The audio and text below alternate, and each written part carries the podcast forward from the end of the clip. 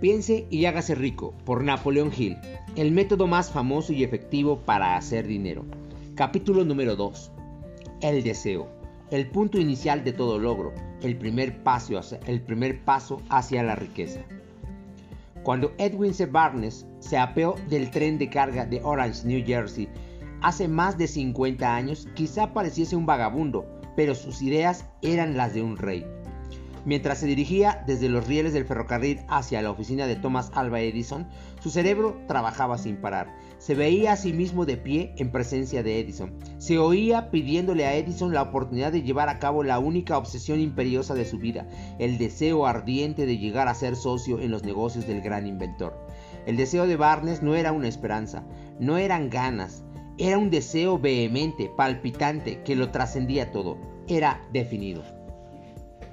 Algunos años después, Edwin C. Barnes volvió a pararse frente a Edison en la misma oficina en que se había encontrado por primera vez con el inventor. En esta ocasión, el deseo se había convertido en realidad. Era socio de Edison. El sueño dominante de su vida se había vuelto realidad. Barnes tuvo éxito porque eligió un objetivo definido y puso su energía, toda su fuerza de voluntad, todos sus esfuerzos, todo en pos de ese objetivo. El hombre que quemó sus naves. Pasaron cinco años antes de que apareciese la oportunidad que había estado buscando. Para todos, excepto para él, solo parecía una parte más del engranaje de los negocios de Edison, pero en su interior él fue el socio de Edison, cada minuto del día, desde el primero en que empezó a trabajar allí. Es una ejemplificación notable del poder de un deseo definido. Barnes Consiguió su objetivo porque deseaba ser socio de Edison más que ninguna otra cosa. Creó un plan con el que alcanzar su propósito, pero quemó todas sus naves tras de sí. Se mantuvo firme en su deseo hasta que éste se convirtió en la obstinación obsesiva de su vida y finalmente en un hecho. Cuando viajó a Orange, no se dijo a sí mismo, trataré de convencer a Edison de que me dé algún tipo de trabajo, sino voy a ver a Edison para explicarle que he venido a hacer negocios con él. No se dijo, estaré alerta ante cualquier otra oportunidad en caso de que no consiga lo que quiero en la organización de Edison, sino, no hay más. No hay más que una cosa en este mundo que estoy decidido a conseguir y es asociarme con Edison en sus negocios. Quemaré todas las naves tras de mí y apostaré mi futuro a mi capacidad para conseguir lo que quiero. No se planteó en ningún momento retroceder, tenía que triunfar o morir. Esa es toda la historia del éxito de Barnes el incentivo que conduce a la riqueza. Hace mucho tiempo, un gran guerrero afrontó una situación que requería de él una decisión que garantizara su éxito en el campo de batalla. Iba a enviar sus tropas contra un enemigo poderoso cuyos hombres superaban a los suyos en número. Embarcó a sus soldados, navegó hacia el país enemigo, desembarcó soldados y equipos y dio la orden de quemar las naves que los habían llevado hasta allí. Al dirigirse a sus hombres antes de la primera batalla dijo, Ved cómo los barcos se convierten en humo. Eso significa que no podremos dejar estas playas vivos a menos que ganemos. Ahora no tenemos opción. Venceremos o moriremos. Vencieron. Cada persona que vence a cualquier, a cualquier empresa debe estar dispuesta a quemar sus naves y eliminar todas las posibilidades de dar marcha atrás. Solo así puede tener la seguridad de mantener ese estado mental conocido como deseo ardiente de ganar, esencial para el éxito. La mañana siguiente, al gran incendio de Chicago, un grupo de comerciantes se quedó de pie en State Street, observando los restos humeantes de lo que había sido sus tiendas. Organizaron una reunión para decidir si tratarían de reconstruirlas o abandonarían Chicago para volver a empezar en algún lugar del país más prometedor. Llegaron a una decisión. Todos, menos uno, abandonar Chicago. El comerciante que decidió quedarse y reconstruir su negocio señaló con el dedo de los restos de su tienda y dijo, caballeros, en este mismo sitio construiré la tienda más grande del mundo, no importa las veces que pueda quemarse. Eso fue hace casi un siglo. La tienda fue construida, todavía sigue en pie, una torre, un monumento al poder de ese estado mental conocido como deseo ardiente. Lo más sencillo que Marshall Field podría haber hecho era imitar a sus colegas. Cuando las perspectivas se mostraban difíciles y el futuro parecía funesto, se retiraron a donde las cosas pareciesen más fáciles. Fíjese bien en la diferencia entre Marshall Field y los demás comerciantes, porque es la misma diferencia que distingue a casi todos los que tienen éxito de aquellos que fracasan. Todo ser humano que alcanza la edad de comprender la razón de ser del dinero quiere dinero. Quererlo no basta para acumular riqueza, pero desear la riqueza con un estado mental que se convierte en una obsesión y luego planificar formas y medios definidos para adquirirla y ejecutar esos planes con una perseverancia que no acepte el fracaso atraerá la riqueza. Seis maneras de convertir el deseo en oro. El método por el que el deseo de riqueza se puede transmutar en su equivalente monetario consiste en seis pasos prácticos y definidos que son los siguientes. Primero, determine la cantidad exacta de dinero que desea. No basta con decir quiero mucho dinero, sea definitivo en cuanto a la cantidad.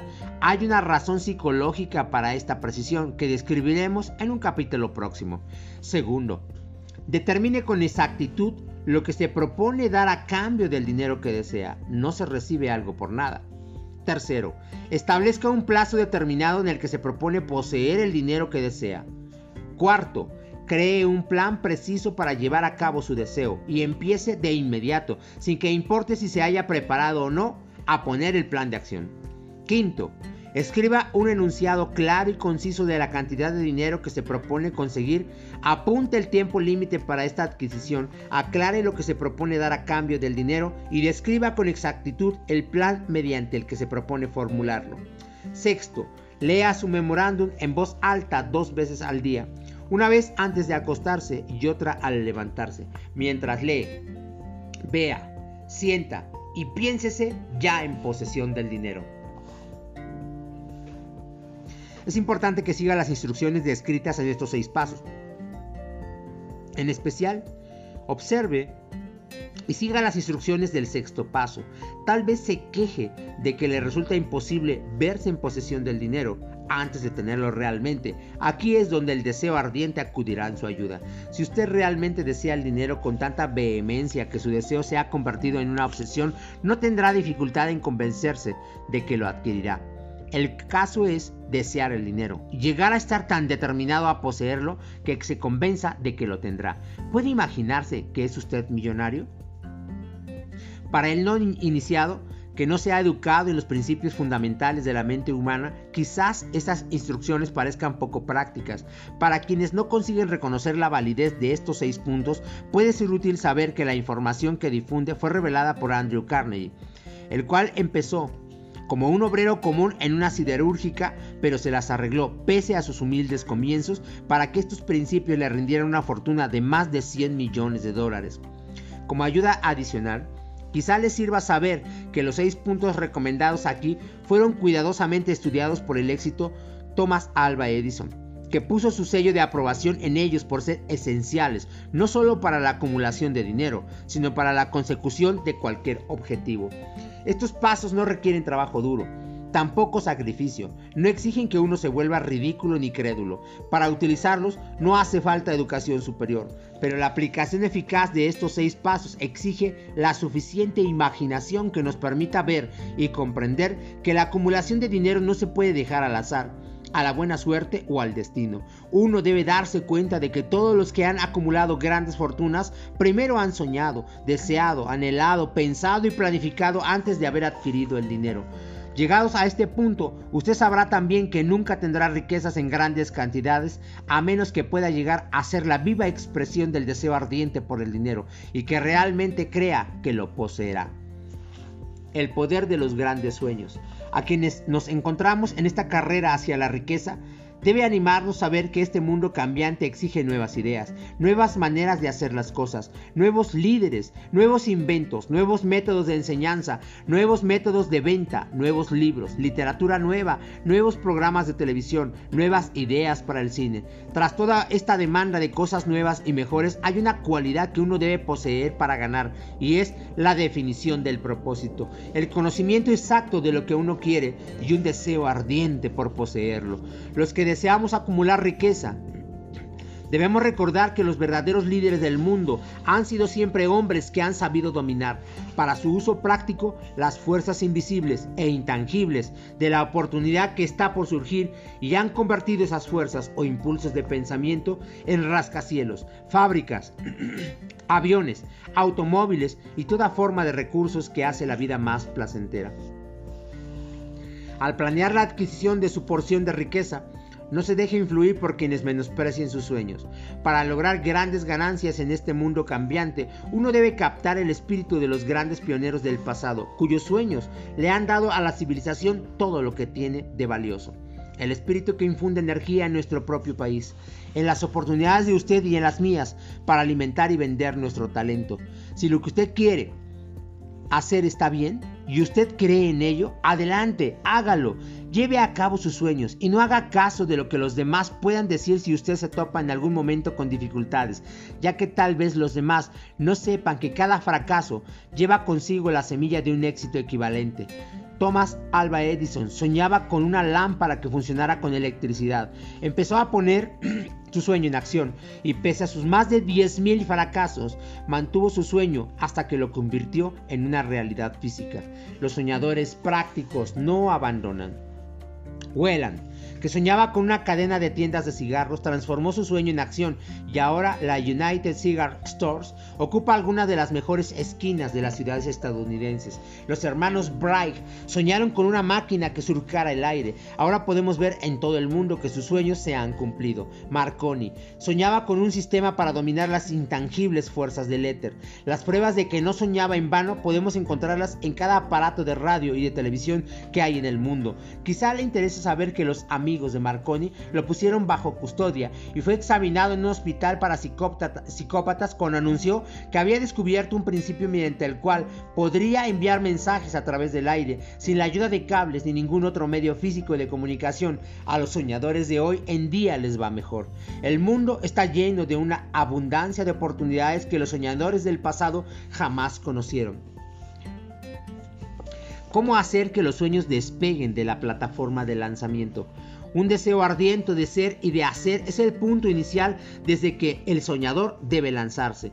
Los sueños no están hechos de indiferencia, pereza ni falta de ambición. Recuerde que todos los que consiguen triunfar tienen un mal comienzo y pasan por muchas dificultades antes de llegar.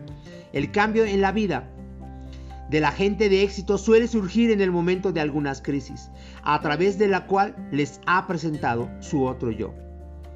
John Bullan escribió Pilgrim's Progress, que se cuenta entre lo mejor de la literatura inglesa, después de haber estado confinado en prisión y haber sido duramente castigado a causa de sus ideas sobre la religión. D. Henry descubrió el genio que, que, dormía en su interior después de haber conocido graves infortunios y estuvo encarcelado en Columbus, Ohio. Forzado a través de la desgracia a conocer su otro yo y a usar su imaginación, descubrió que era un gran autor en vez de un criminal despreciable. Charles Dickens empezó pegando etiquetas en latas de betún. La tragedia de su primer amor penetró las profundidades de su alma para convertirlo en uno de los más grandiosos autores del mundo. Esa tragedia produjo primero David Copperfield y luego una sucesión de obras que hacen un mundo mejor y más rico en todo, a todo aquel que lee sus libros. libros. Helen Keller se quedó sorda, muda y ciega después de nacer, pese a su terrible desgracia, ha escrito su nombre con letras indelebles en las páginas de la historia de los grandes. Toda su vida ha sido la demostración de que nadie está derrotado mientras no acepte la derrota como una realidad. Robert Burns era un campesino analfabeto, sufrió la maldición de la pobreza y creció para ser un borracho. El mundo fue mejor gracias a su vida, porque vistió de prendas hermosas sus pensamientos poéticos y por tanto arrancó un espino para plantar un rosal en su lugar. Beethoven.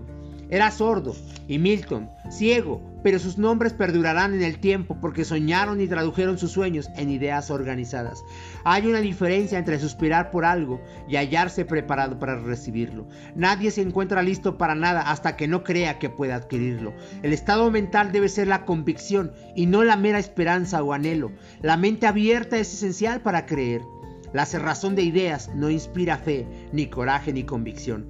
Recuerde, no se requiere más esfuerzo para apuntar alto en la vida, para reclamar abundancia y prosperidad del que hace falta para aceptar la miseria y la pobreza.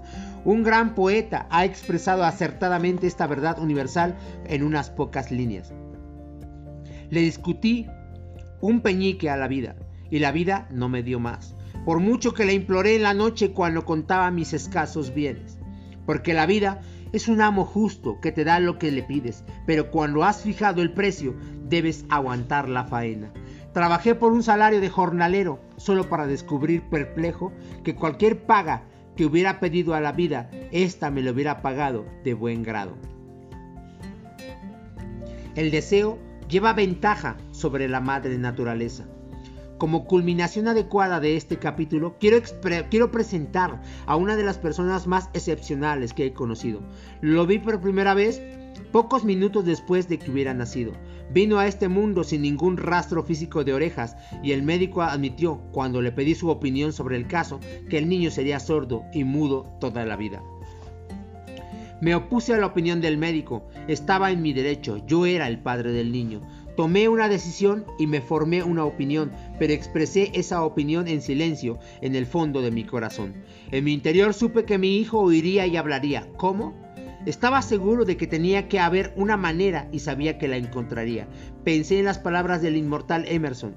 El curso de las cosas acontece para enseñarnos la fe. Solo necesitamos estar atentos. Hay indicadores, claves para cada uno de nosotros y si escuchamos con humildad oiremos la palabra justa.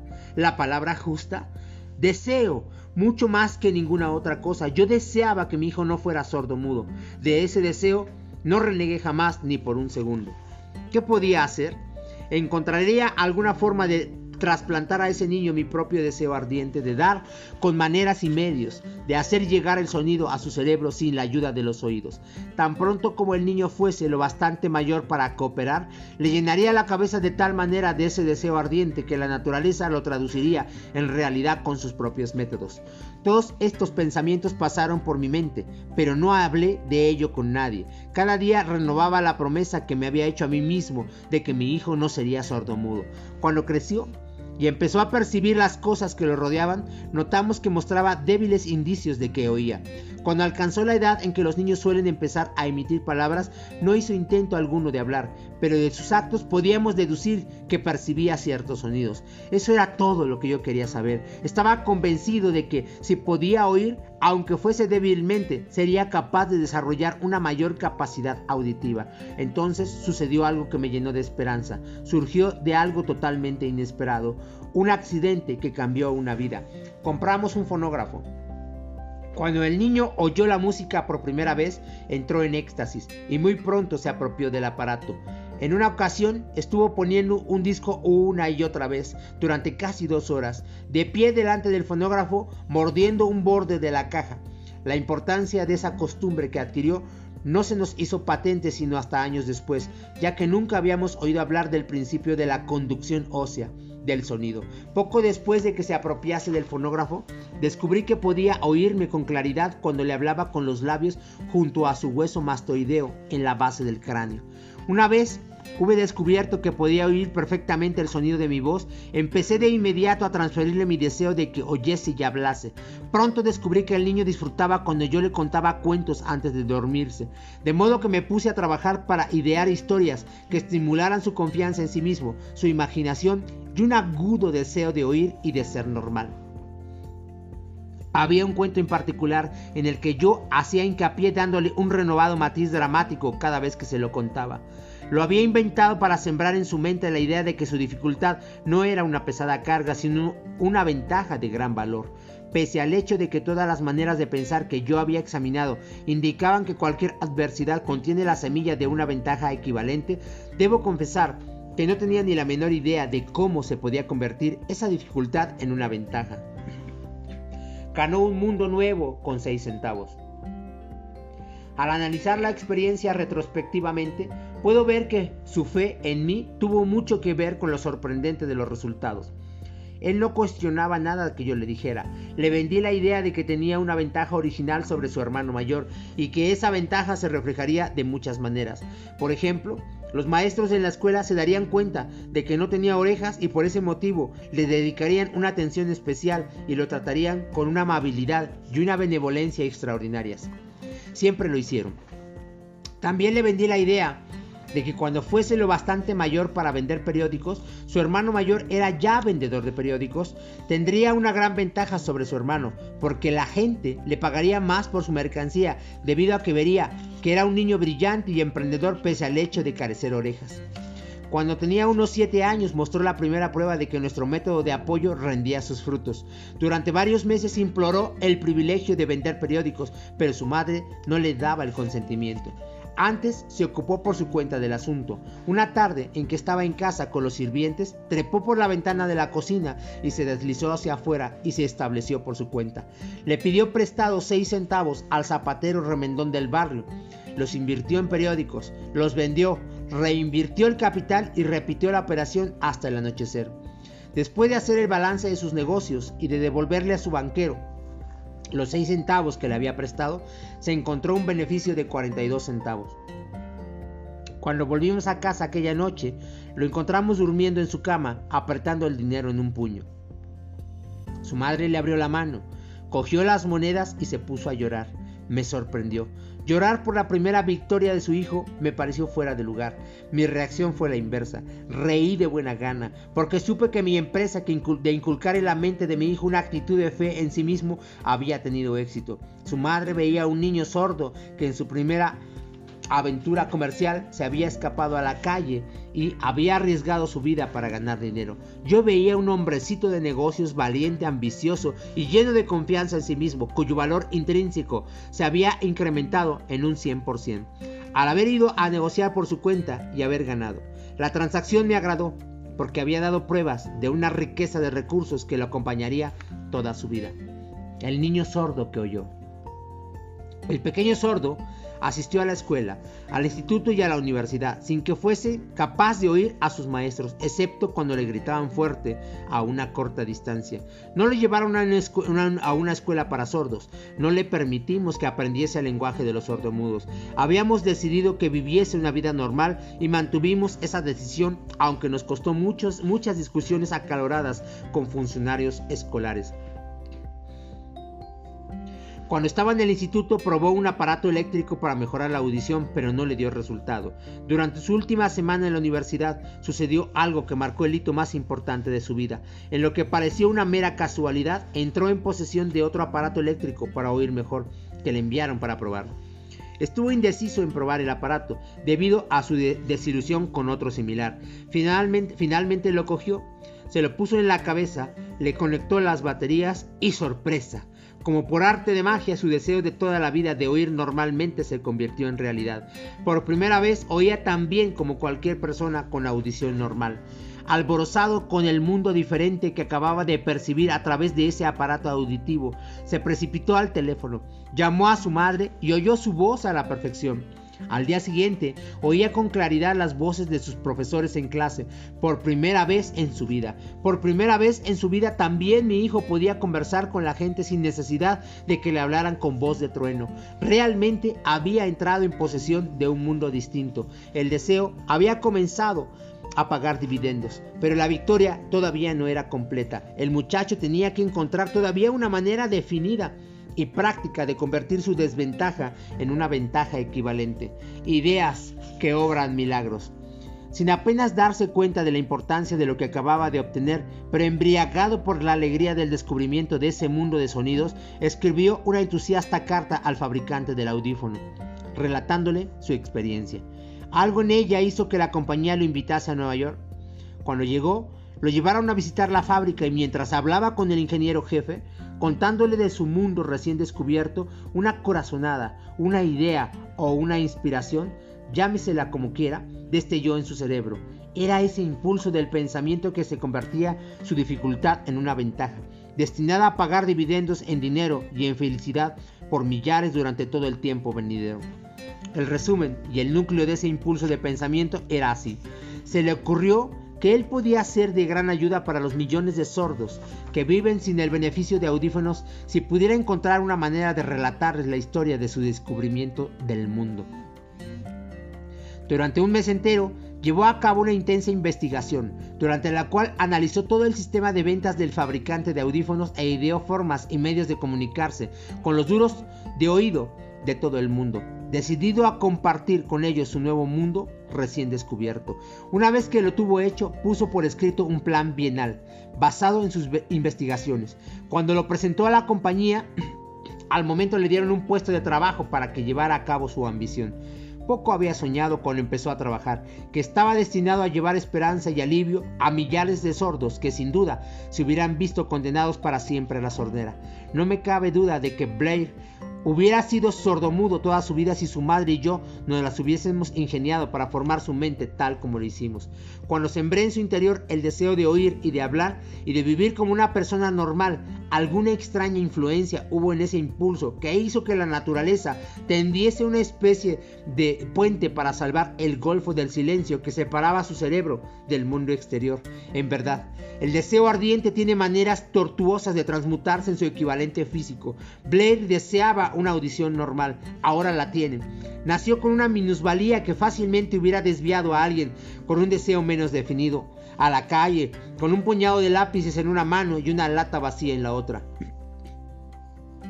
la pequeña mentira piadosa que sembré en su mente cuando él era un niño, llevándola a creer que su defecto se convertiría en una gran ventaja que podría capitalizar, se justificó sola. Ciertamente no hay nada correcto o equivocado, que la confianza, sumada a un deseo ardiente, no pueda ser real. Estas cualidades están al alcance de todos.